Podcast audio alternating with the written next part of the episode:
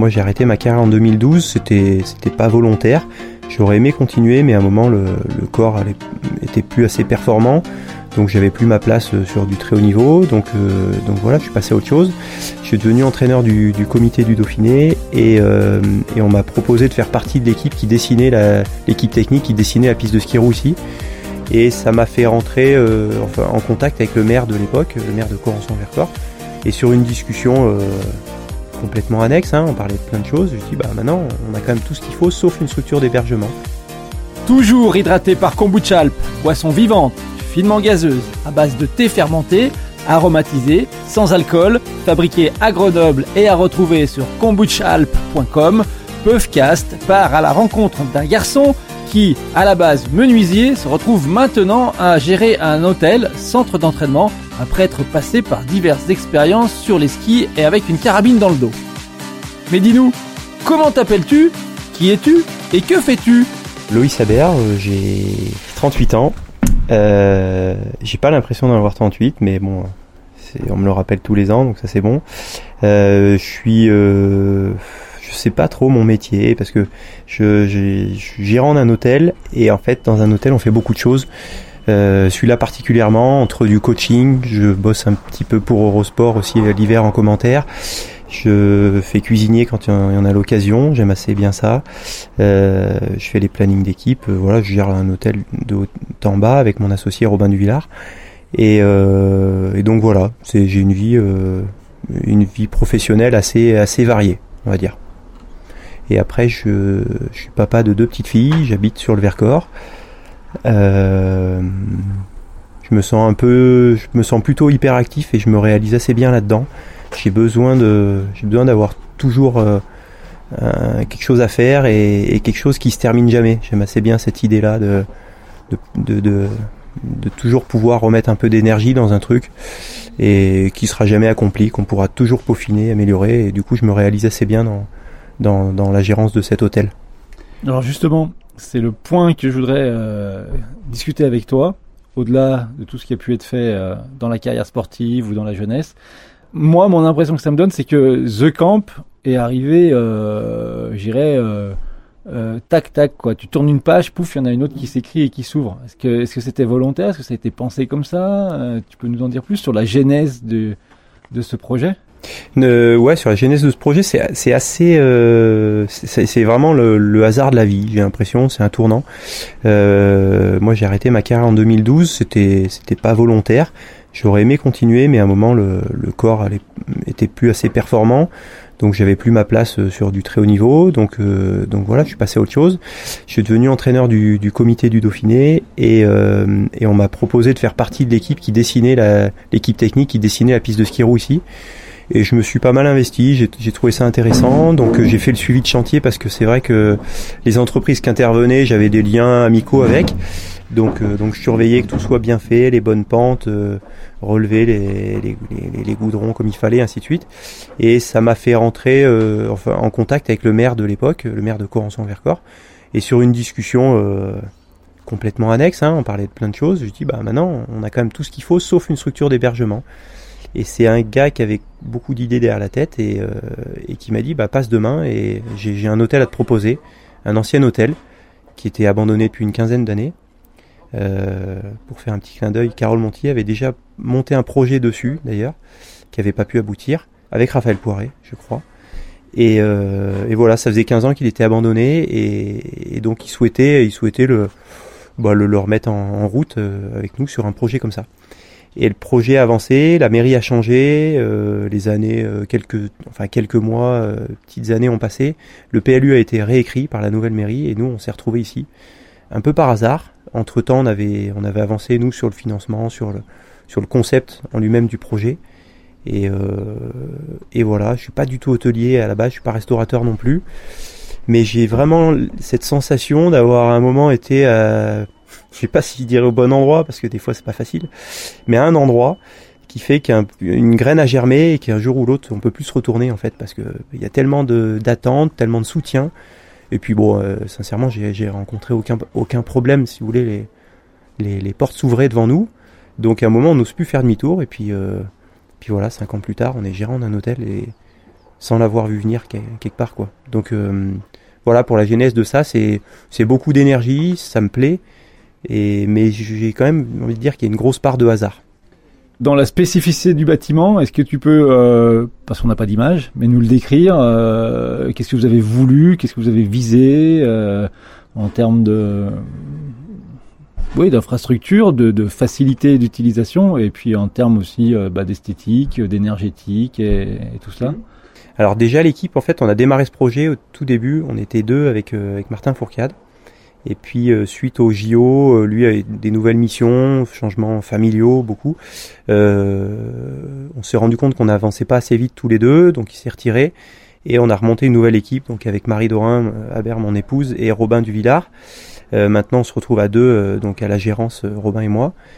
Et avec le, quand on voit l'équipe sans sans aucune prétention, je dis juste par rapport à notre passé, euh, on avait on avait l'envie de faire un lieu pour accueillir euh, des équipes de, de, sportifs, je pense, et, et, que notre vision du sport, c'était uniquement de la pratique, des gens qui viendraient performer, on organiserait des stages pour des champions, pour des moins champions, vulgariser le, le sport en fait tout simplement. Donc on a construit un, un bâtiment autour de ça. Le but c'était de, de, rendre accessible euh, tous les sports d'ici, donc les chemins, la piste de ski à roulettes, la salle de sport, euh, un bain froid, un box de massage, des chambres adaptées et surtout une restauration adaptée. Et en fait, on se rend compte que que c'est pas ça, que c'est pas ça et c'est normal que le sport ça ça a pas de frontières, en tout cas pas celle de la pratique et qu'on a beaucoup de gens qui viennent juste pour manger sainement, juste pour voir les sportifs, juste pour accompagner, juste euh, parce qu'ils vont peut-être s'y remettre. Euh, on a des sportifs de très haut niveau, mais on a des gens qui font pas de sport, mais qui font partie de ce milieu-là quand même. Donc voilà, je pense que c'est c'est un lieu qui est, tourné autour du sport, mais, euh, mais sincèrement pas que autour de la pratique. Et, euh, après, pour la taille du bâtiment, nous, on voulait un truc à, taille humaine. On le conçoit comme ça. C'est comme ça que, je conçois le Vercors aussi, sur des, petites antennes bien, bien ciblées, bien différenciées les unes des autres. Et euh, donc ça fait que 15 chambres, 46 couchages répartis. Donc il y a des chambres de 2, 4 et une chambre de 6. On a une grande salle de restauration qui fait euh, environ 80 mètres carrés, une petite cuisine qui peut servir 80 repas s'il faut, euh, deux belles salles de sport, euh, une de 60, une, de 40 mètres carrés, typées, c'est pas des salles d'altéro, hein, c'est des salles plutôt typées sport d'endurance, crossfit, un bain froid. Et sur l'enveloppe énergétique du bâtiment, on, ça c'est vraiment une vraie, culture pour nous. on a un bâtiment, pour donner des chiffres, qui est 20% en dessous de, de la RT 2012. Donc c'est pas mal et qui va considérablement évoluer parce qu'on va recouvrir de panneaux solaires pour euh, pour chauffer l'eau enfin via une pompe à chaleur pour chauffer l'eau et se passer du gaz euh, assez le plus vite possible. The Camp a évolué mais continue d'évoluer. Que c'est des choses qui ont été anticipées euh, dès le début du projet en se disant bah tiens voilà ce qui est solaire pompe à chaleur viendra ensuite ce qui est aménagement de ceci ou de cela pourra être repris reconfiguré? Ou est-ce que c'est dans l'évolution naturelle ou forcée ou contrainte des choses? Euh, bah, y a des choses qu'on a mis de côté au début. En fait, tout est une question de budget. Tout est une question de budget et euh, et bien malin qui pouvait dire en 2015, euh, quand on a vraiment démarré le projet, qu'il y aurait un Covid euh, qui paralyserait la planète pendant deux ans de, en de, autour de 2020, euh, que après il y aurait une guerre entre la Russie et, et le reste du monde à peu près, et qu'il y aurait des pénuries. Et, et voilà, ça c'est une période qui est hyper stressante, même finalement plus que le Covid pour nous le Covid, on avait, les gens n'avaient pas le droit de venir, mais on savait qu'ils viendraient dès que ce serait possible. Là maintenant, c'est autre chose. Il y on paye plus rien à un prix normal. Et pour faire un repas, il faut beaucoup, beaucoup de, composants. Et quand tout prend des prix, euh, des fois disproportionnés, ça devient compliqué. Donc non, euh, honnêtement, on avait un plan de route, mais le plan de route, euh, c'est comme c'est comme pour notre clientèle, on l'a acheté à la poubelle depuis bien longtemps et, euh, et on avance. Et euh, le but, nous, on est, on a de la chance d'être hyper raccord tous les trois, euh, les trois associés, c'est que on n'est pas là pour pour se sortir des salaires de malade, mais par contre pour pour améliorer notre projet. Donc dès qu'on a de l'argent de côté, ouais, voilà, au bout de, au bout de deux ans, on a, on a mis des panneaux solaires pour chauffer l'eau. Au bout de cinq ans, on met des panneaux solaires pour faire l'électricité et pour devenir autonome. Et peut-être qu'au bout de dix ans, on, on, va, on va entamer le, chantier utilisation de l'eau et ainsi de suite. Voilà. Le, si on arrive à faire un, un bâtiment autonome et hyper respectueux, c'est un vrai objectif pour nous, mais la planification, elle se fait aussi en fonction de la rentabilité. Tu parlais euh, du Covid, des incidents euh, internationaux de l'Europe de l'Est. Donne-nous quelques exemples concrets parce que c'est vrai que bien souvent on se dit ouais les restaurateurs euh, c'était gentil, euh, ils n'ont pas travaillé mais ils n'avaient pas de salariés. Euh, est-ce que tu peux faire comprendre un petit peu quel était cet épisode quand même vu du concret de quelqu'un qui comme tu le dis est gérant et cuisinier aussi? Et puis bah, le même le même concret aujourd'hui avec des prix de certains produits alimentaires ou même de l'énergie. Quelles sont les contraintes au jour le jour? Déjà, il y a un truc que j'aimerais rappeler, c'est que euh, nous, on est un lieu qui est hyper privilégié. Euh, devant nous, il y a 50 km de réserve, il y a un golf, il y a une piste de ski à roulettes. Il n'y a pas de bâtiment et normalement, il n'y en aura jamais. Euh, c'est assez génial comme lieu. Moi, je me sens un peu garant de, de ça. C'est peut-être prétentieux, présomptueux en tout cas, mais je, je, me sens garant de ça parce qu'on a eu la chance d'avoir ce terrain-là. Euh, on pourrait faire des frites, des crêpes, euh, du coca, de la bière et, et je sais pas quoi, et du ventre glisse l'après-midi, on gagnerait beaucoup plus d'argent. Mais on a fait ce choix euh, pour trouver notre place dans l'environnement ici. Il y a une espèce d'écosystème hein, économique, touristique, de d'apporter euh, nos petites connaissances du sport, notre réseau de, autour du sport, et voilà, on reste là-dedans. Donc ça, ça se transmet beaucoup sur l'alimentation, et ce qu'on fait, ça, je pense que c'est assez juste en termes d'alimentation, mais ça intéresse pas tout le monde. Euh, moi, j'ai deux enfants, je sais que c'est plus facile de les emmener manger des frites et un steak et boire un coca que que de dire, bah, ce midi, on va manger des quinoa, des graines et, et tu vas boire un kombucha, quoi. donc euh, donc c'est forcément moins rentable, mais mais voilà, c'est notre place ici. Et après, pour répondre à la question, euh, bah, cette année, par exemple, on a on a abandonné les ravioles parce que le, le tarif est passé de 10 à 18 euros. Et, voilà, c'est juste parce que un de nos fournisseurs, bah, du coup, on a compris où ils servaient en blé, en fait, tout simplement. Et les, fournisseurs qui prennent des blés locaux, ils n'ont pas toutes ces toutes ces hausses. Donc ça nous a permis aussi de faire le tri dans dans nos fournisseurs, de voir un peu le cheminement de tous les produits. Et c'est sûr que tous les produits qui venaient de, de l'Est, qui font beaucoup de kilomètres, qui sont repackagés dix fois, euh, bah, ils ont une hausse qui est énorme. Et c'est euh, du simple au double des fois. Alors que certains... Après, pas rêver, c'est le monde est rempli de, malins aussi, et les prix sont tous euh, plus ou moins liés. C'est-à-dire que quand le voisin il augmente, même si on n'a pas besoin, ben, naturellement on augmente aussi. Donc euh, on a sincèrement des prix qui sont passés du simple au double. Euh, il y a l'exemple de la moutarde en ce moment. Ben, plus, la moutarde ça n'existe plus. Ça n'existe plus. Vous pouvez aller à métro, il y a un rayon entier d'habitude de moutarde. Ça n'existe plus. Donc ces produits-là, il y en a pas. Le verre, ça devient compliqué. Je sais pas pourquoi. Toute la partie euh, consignée, je pense que c'est une question d'énergie. Donc donc voilà, il y a, de l'inflation, il y a de la spéculation, mais il y a aussi euh, des tarifs qui changent et, le tarif de l'énergie, bah, partout dans tous les secteurs euh, où il y en a besoin et de refondre du verre, c'est énorme. Et bah, les, prix augmentent, euh, c'est considérable. Nous, il y a des choses qu'on achète, notamment des bières où le, fabricant nous dit en ce moment la bouteille me vaut plus cher que que la bière. Donc euh, ça devient compliqué. Hein. Ça devient compliqué et si on suit euh, un petit peu les lanceurs d'alerte ou les, même les élus qui commencent à, pour certains euh, dirigeants, à ouvrir un peu les yeux. Et ils nous disent que ça peut être encore plus compliqué. Alors comment est-ce qu'on s'adapte? Quelle marge de manœuvre t'as là-dessus pour tenter de vous adapter euh... Euh, J'aimerais bien, j'aimerais bien te rejoindre sur l'idée que les, les, les, élus ouvrent les yeux, mais moi je le vois pas. Je le vois pas. C'est le moment un peu cash, mais nous on a traversé les, les crises parce qu'on est petit et qu'on est résilient et on n'est pas les seuls toutes les structures de, notre taille, en fait, elles n'ont pas le choix. Hein. Euh, elles ont une petite trésor, elles embauchent 10-15 euh, personnes à l'année et, euh, et elles, tout de suite, on, les trouve les solutions. Voilà, c'est le cas de tous les hôteliers, restaurateurs qui sont autour de nous. Et je vois des, choses qui sont, enfin des, des, modèles qui sont beaucoup plus gros. En ce moment, bah, on parle beaucoup du ski alpin, où ils mettent en avant euh, le fait que soi-disant, ils représentent 80% de l'économie des montagnes, mais c'est totalement faux. En fait, on, le Vercors vaut mieux que le ski alpin, ça c'est sûr. Et le Vercors a besoin du ski alpin, mais comme du ski de fond, comme de la rando, comme euh, comme du terroir, comme des restos, comme de tout le monde en fait. Et, euh, j'ai l'impression que ils prennent tout le monde en otage à chaque fois. Bah voilà, si vous nous renégociez pas le prix l'électricité, nous on arrête et on, met tant de personnes sur le carreau et, et, tout le monde en a peur. Mais mais voilà, la, la solution c'est d'être petit et résilient. Enfin, pour être résilient, faut pas être trop gros. Parce que si on si on joue que sur un secteur, qui est celui du, ski alpin, ben voilà, quand il y a un Covid, on, on tourne plus. Si on joue que sur le, la, clientèle russe et anglaise, ben il y a une guerre, une guerre, les, les Russes viennent pas, on est mort, et ainsi de suite. Et voilà. Et toutes les petites structures de, de 10, 15 salariés, elles ont zéro souci. Je veux dire, elles, elles remplacent, elles remplacent une clientèle par une autre parce que c'est facile parce que nos salariés, ils sont, ils sont euh, souples, ils apprennent à faire autre chose. Et avant, ils faisaient du service. Bah maintenant, euh, on va faire un peu plus du ménage. Maintenant, on va faire un peu plus de l'activité. Maintenant, on va, repasser sur tel type de modèle. Mais euh, on n'a pas les moyens de prendre en étau qui que ce soit, que ce soit les communautés de communes ou l'État. Donc déjà, c'est plutôt intéressant.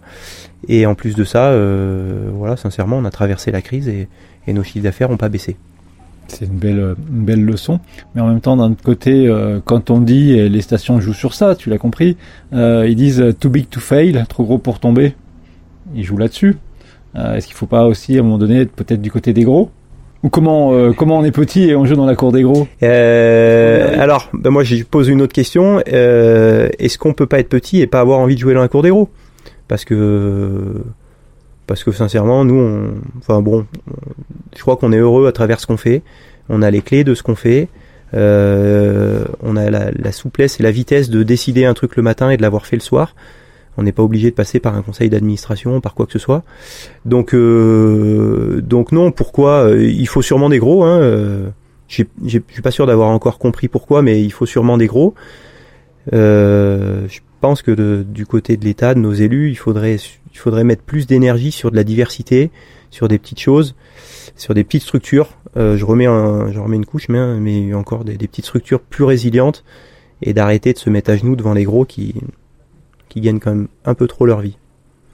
Gérant d'hôtel, restaurant, euh, avec une grosse part cuisine, euh, tu t'es découvert à la cuisine ou tu avais déjà cette habitude de, cuisiner et d'aimer cuisiner? Parce que bon, on a eu l'occasion de goûter hein, et on va recommander The Camp pour ça. Euh, et pas que d'ailleurs, mais c'est vrai qu'il y, a eu des desserts signés Louis Saber qui sont plutôt succulents. Est-ce que c'est une qualité que tu avais ou c'est comme le reste? Tu dit, bah, bah non, faut s'y mettre, faut y aller c'est un peu des deux. Je viens, je viens d'une famille où ça cuisine. Euh, une maman, une grand-mère qui cuisine très très bien. Euh, je me suis jamais mis euh, derrière les, les fourneaux, vraiment. Mais euh, en construisant le projet, j'ai fait un peu le tour des, des, hôteliers, des restaurateurs, et ils m'ont tous dit la même chose. Ils m'ont dit, c'est le genre de projet où le seul poste que tu peux pas remplacer, c'est un cuisinier. Euh, je crois que je les ai pas assez écoutés au début parce qu'on s'est dit bah on va sous-traiter cette partie-là, c'est vraiment des pros et machin.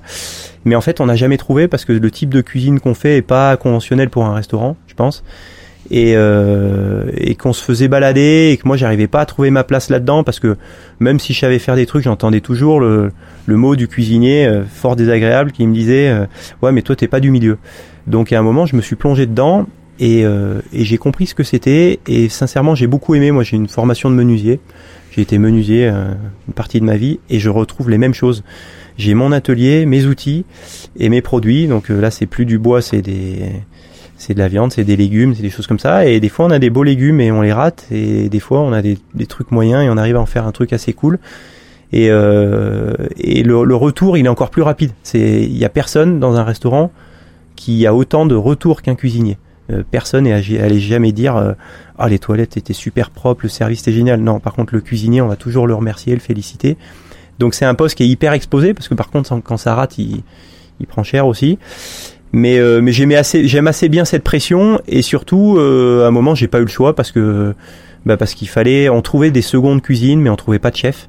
Et c'est deux métiers différents. Seconde cuisine, c'est souvent un très bon technicien.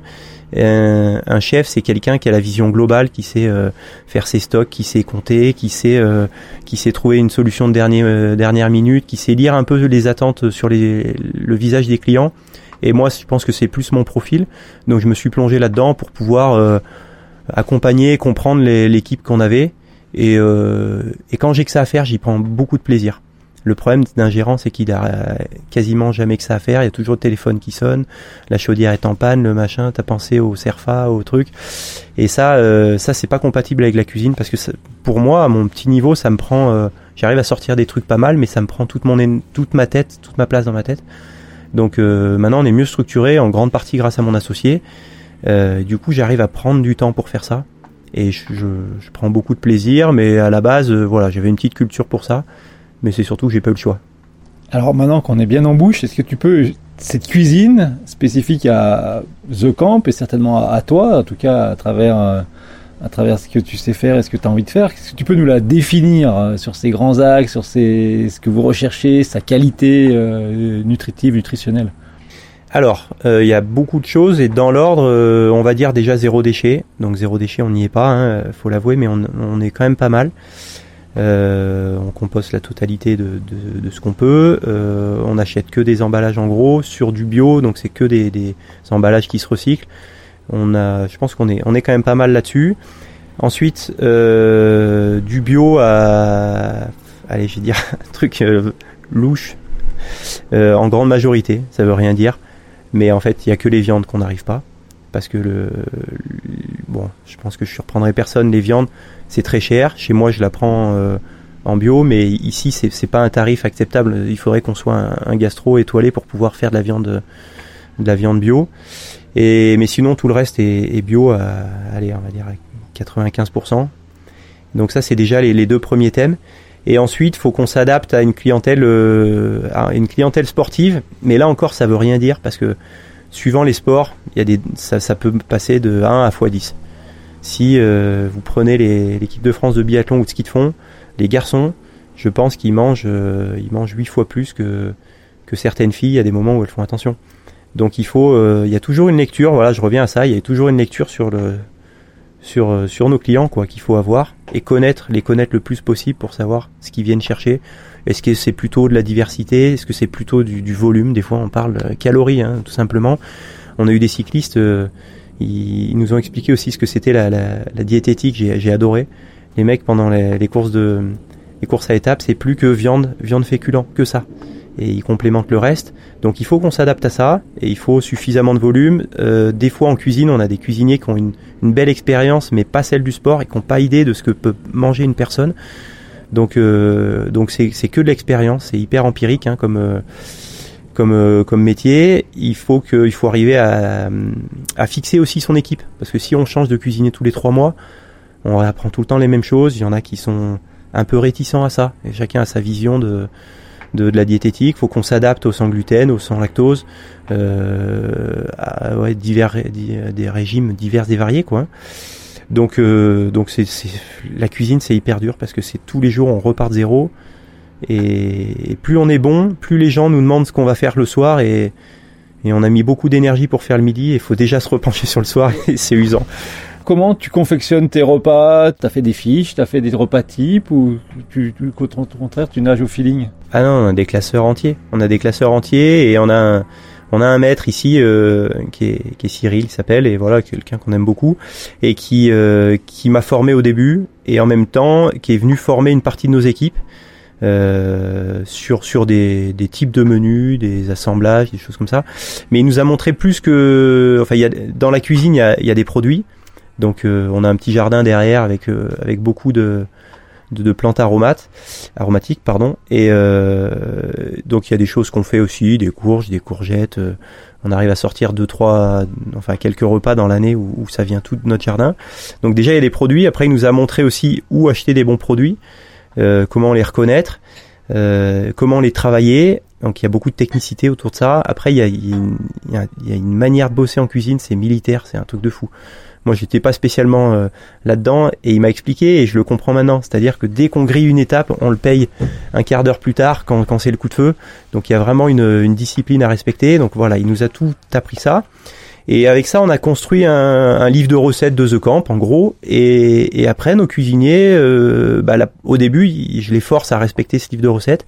Et puis doucement, quand ils ont compris le, ils ont compris un peu le thème, euh, bah, eux, ils rajoutent leurs recettes, ils les diversifient. Et, euh, et voilà, donc ça, ça s'élargit. On suit beaucoup les saisons.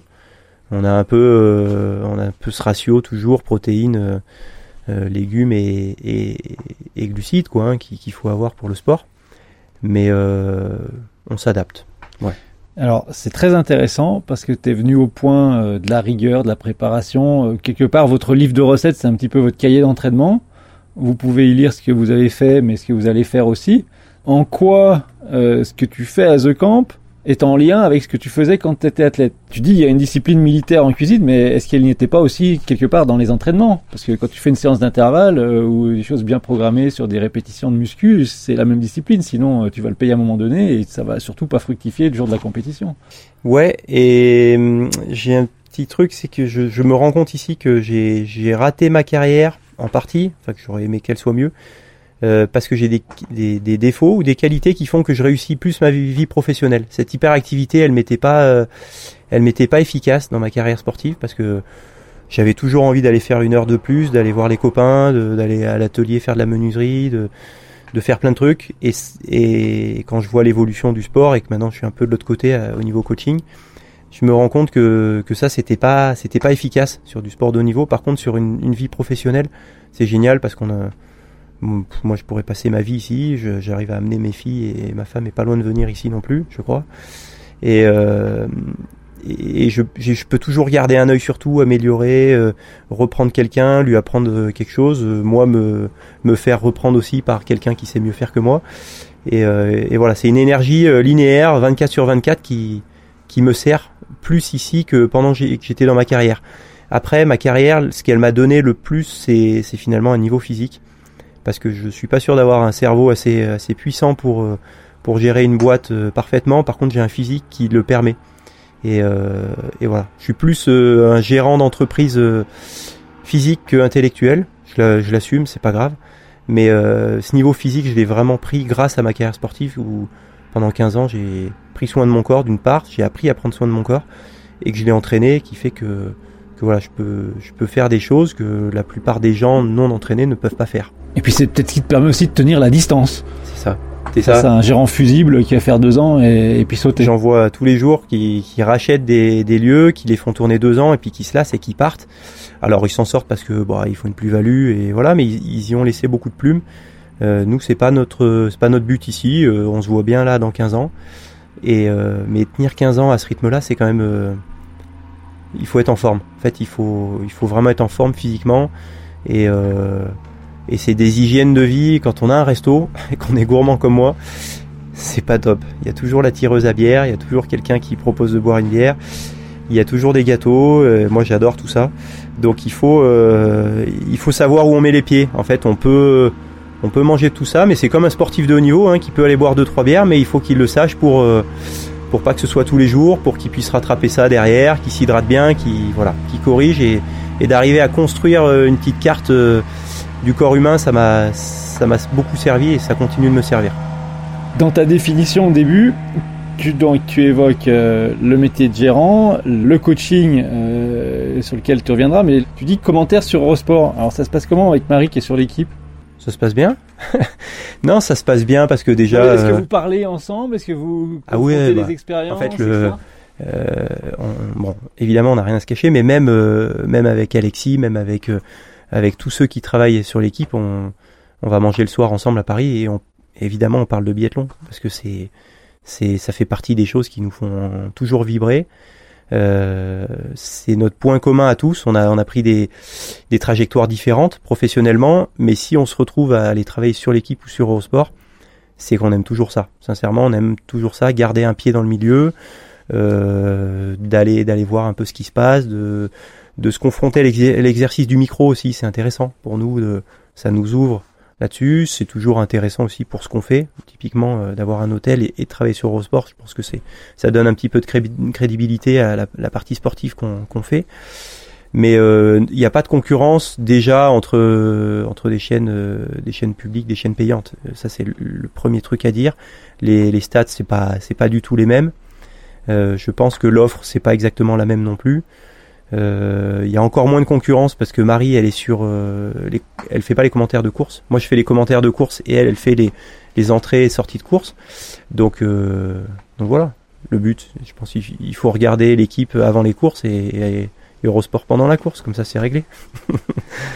Et tu disais, donc tu, es toujours, tu fais toujours du coaching, euh, plus entraîneur du, Dauphiné, mais tu, tu, as toujours des jeunes euh, en coaching et tu gardes toujours un suivi sur cette relève, sur les euh, je dirais pas la relève, j'ai vraiment essayé de trouver une place qui dérange personne parce que euh, je suis tout ce que j'ai aujourd'hui, que ce soit familial ou, ou professionnel, ou même physique, hein, je, le dois, à, je le dois à mon sport, je le dois au, au coach que j'ai rencontré, je le dois à tout ce système en fait. Et, euh, et à aucun moment j'ai voulu mener une, enfin monter une, une, structure qui puisse être concurrente de tout ça. Et euh, par contre, dans ces structures, bah forcément, enfin dans, dans tout ce milieu, il y a, y a, forcément des manques.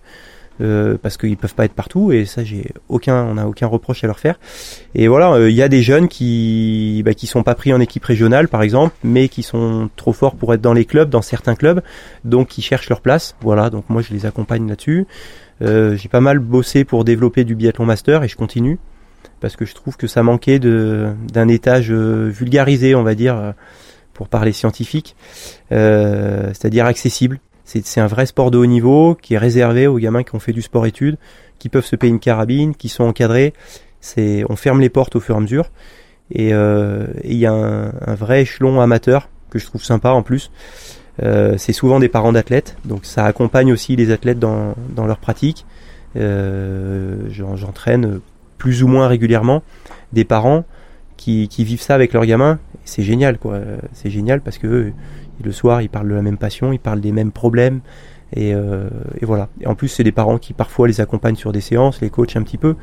Donc, euh, je trouvais qu'il y avait une place là-dedans à essayer de développer cette partie amateur, qui est sûrement porteuse aussi euh, euh, il faut y penser hein, euh, financièrement pour notre sport, tant dans le matériel que dans l'organisation des compétitions, que dans le volume d'athlètes au départ. Voilà, donc euh, donc j'essaye d'œuvrer sur le biathlon, sur du coaching, mais vraiment une place que personne ne prend. Bien compris, c'est pas que les jeunes, c'est aussi les masters. Concrètement, tu as, des projets non, de compétition, master ou de comment ça prendrait forme en tout cas dans ton esprit? Moi, je, suis, je vais, là après on va toucher mes limites, c'est que je crois que je suis un, je suis un technicien et je suis pas un organisateur.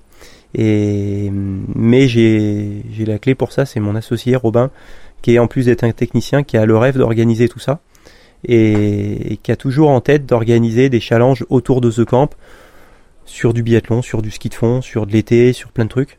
Donc ça sera peut-être le volet suivant, hein, une fois que qu'on aura sorti la tête de l'eau euh, encore un peu plus, euh, d'organiser, d'organiser des compétitions, des regroupements.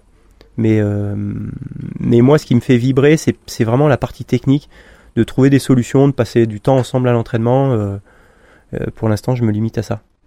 Et dans tout cet organigramme-là et cette occupation de l'emploi du temps, le, papa, il, il, a une place où, quand, comment on connaît, on connaît les vides gérants d'entreprises, d'hôtels, restaurants où c'est super dense, mais là en plus tu rajoutes de la télé, euh, du coaching, du biathlon, euh, tes, tes, séances perso, ton entraînement, ton temps avec euh, avec ton épouse, mais il y a un papa. Ouais, on va dire que je suis un, vilain papa. C'est pas impossible, c'est pas à moi d'en juger. Je, presque tout ce que je fais, je le fais avec mes enfants je les emmène sur des séances. Hier, j'avais des clients parce que sur la partie biathlon aussi, je fais forcément de l'événementiel sur des séminaires, j'emmène des groupes, des clients ici. Et ma grande, elle a 7 ans, bientôt 8, elle fait du ski, elle a fait pour la première fois du ski roue euh, hier, elle s'est un petit peu tirée, donc je l'emmène régulièrement avec moi. Euh, je l'emmène, euh, les deux, on les emmène à, Paris aussi avec nous. Donc c'est une petite, une petite organisation, mais c'est sympa. En fait, on essaye de les, de les intégrer à notre vie. Elles viennent souvent me filer un coup de main quand c'est tranquille. Attention, pas quand c'est le coup de feu, hein, mais quand c'est parce que en cuisine, parce qu'un coup de feu en cuisine, avoir deux enfants au milieu, c'est la terreur. Mais par contre, quand on a le temps, qu'on a peu de clients, euh, on vient, on cuisine ensemble, et je trouve que c'est un super apprentissage. Mais je suis pas inquiet sur euh, sur la capacité de mes enfants à travailler quand elles auront 16 ans. Elles trouveront du boulot, que ce soit en service, en cuisine, en événementiel, en tout ça et je leur apprends pas mal de choses, à se servir d'un couteau, à comprendre les, notions d'hygiène en cuisine, à bon, savoir cuisiner un petit peu, à savoir trier des légumes, faire plein de trucs. Euh, quand on va faire du, ski et du ski roue, bah voilà, ça leur fait faire un peu de sport. On n'a pas de tous les deux avec Marie, on n'a pas de d'ambition sportive pour nos enfants. Mais c'est vrai que attention, quand on dit mais, ça veut dire que c'était faux avant. Non, sincèrement, on n'a pas d'ambition sportive. On veut juste qu'elles sachent utiliser le cadre dans lequel elles sont et savoir skier. Euh, typiquement, Marie fait beaucoup de ski de rando maintenant. Elle a un regret, c'est de pas avoir fait plus de ski alpin parce que euh, il y a des endroits où elle a du mal à passer. Elle sait grimper, elle sait s'accrocher, elle a la caisse pour monter, mais parfois euh, Ah bah, en ski de rando, pour aller faire de la montagne, il faut aussi savoir skier, pas avoir peur de, des descentes, de la glace, de, du vide. Donc voilà, c'est juste euh, cette ambition-là de faire que nos gamines puissent euh, aller, euh, si elles le veulent, se promener longtemps en vélo, en itinérant ou pas, qu'elles puissent aller en montagne, qu'elles ont, qu'elles aient ces notions de, de travail et de et de, d'environnement, on va dire. Donc je crois faire beaucoup de choses avec mes filles, mais à travers mon milieu professionnel. Ce qui n'est pas donné à tout le monde. Je pense que tout le monde ne peut pas emmener ses, enfants sur son lieu de travail. La question c'est euh, quelle est la journée euh, de rêve de Loïs? Euh, Journée de rêve bien sûr qui se déroule à glisser dans la neige en montagne l'hiver. Comment tu la comment tu la vois là du matin au soir La journée que je me vois sur Mais si tu as envie de nous faire une bonne tarte, ne te gêne pas. Non mais voilà, c'est parce que on me donnerait un milliard d'euros demain, j'arrêterais pas de travailler pour autant parce que parce que ça fait partie de ma vie donc Désolé, mais je vais mettre du travail dans ma journée euh, type.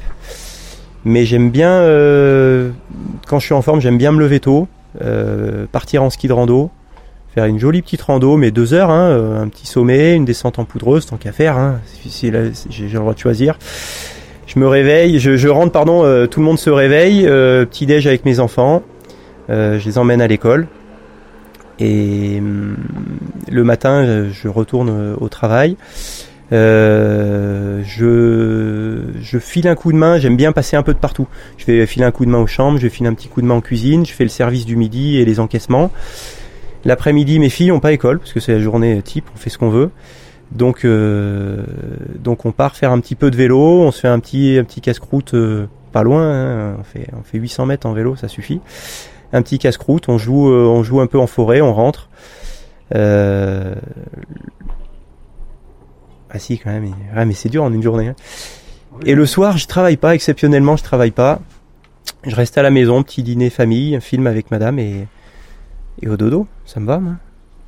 J'ai pas beaucoup travaillé au final. si, t'as donné un coup de main partout. J'ai donné un coup de main partout, j'ai travaillé 4 heures. C'est pas beau, c'est pas assez, mais ouais.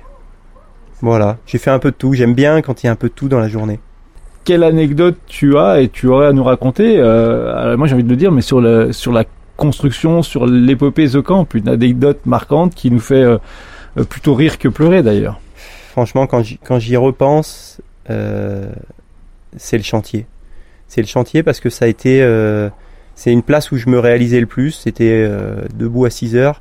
Je prenais, je prenais avec moi le, père de Robin, qui est presque, qui est mon deuxième père, et on venait, on venait construire ou aider à construire The Camp parce que c'est trop gros pour deux. Hein. Donc on s'est gardé beaucoup de choses. Euh, mais on s'intégrait dans toutes les équipes. Et, et là-dessus, je pourrais écrire un livre parce que j'ai vu des choses. Typiquement, euh, comme tout le monde, on a eu un plombier. Je pense qu'il a rien fait de bien ici. Et, les anecdotes, c'est irréel. Personne me croirait. C'est un jour, ils ont fait 26 soudures. Le soir, ils ont mis en eau. Il y avait eu 26 fuites. En fait, c'est ils savaient pas faire. Et le gars, il nous a avoué, ah bah ouais, mais en fait, je, je savais pas faire. Pourquoi t'as fait? Et ça a été ça pendant tout le long. Et, euh, et j'ai découvert un monde de gens qui gagnent pas un rond, qui se lèvent tous les matins à 5 heures du mat pour être à 6h30 sur un chantier. Et, voilà, ça m'a ouvert, ça m'a ouvert les yeux sur euh, sur le monde, un truc de dingue parce que parce qu'il y a tout là-dedans, comme il y a, il y a, beaucoup de choses dans le sport de haut niveau, mais c'est un monde que qu'on n'a pas l'habitude de côtoyer. Et cette phase chantier, en plus, elle était facile à gérer parce que euh, il y a que des sorties d'argent. En fait, il n'y a, a, pas de rentrée. Donc euh, voilà, tous les soirs on fait l'échec, on fait l'échec, mais c'est c'est un peu stressant. Mais comme on a emprunté à la banque, on tape dans le capital, c'est c'est facile. C'est plus maintenant c'est beaucoup plus dur. Il faut équilibrer les sorties, les dépenses, les rentrées, les frais obligatoires, les frais qu'on peut décaler, les salaires, les la partie réglementaire, ainsi de suite. Donc euh, cette cette euh, je sais pas si ça répond à ta question parce que c'est pas vraiment une anecdote, mais c'est une période pour moi qui est qui était hyper tendue. Je crois que j'ai presque jamais pleuré de ma vie. Là, j'ai pleuré six fois en un an de fatigue en fait. je rentrais écroulé et pourtant j'ai retourné le lendemain, mais comme neuf. Et euh, j'ai jamais eu de contre-coup de ça parce que parce que je crois que je prenais sincèrement du plaisir à être dans cet environnement, à bâtir, à gérer des problèmes monumentaux et à avoir des petites réussites de temps en temps. Et, voilà, ça c'est derrière nous, mais pour moi c'est une c'est une période que que je, repense avec euh, je sais pas avec presque avec plaisir. pourtant, j'ai galéré, mais avec plaisir. Vous êtes de plus en plus nombreux à écouter Puffcast, alors continuez Faites découvrir nos émissions à vos amis, parlez-en dans vos clubs, directement avec les entraîneurs, ou encore interpellez votre boss au bureau dès la prochaine réunion pour lui parler Puffcast. Écoutez tous nos précédents Puffcasts sur puff.fr. N'oubliez pas, puff.fr.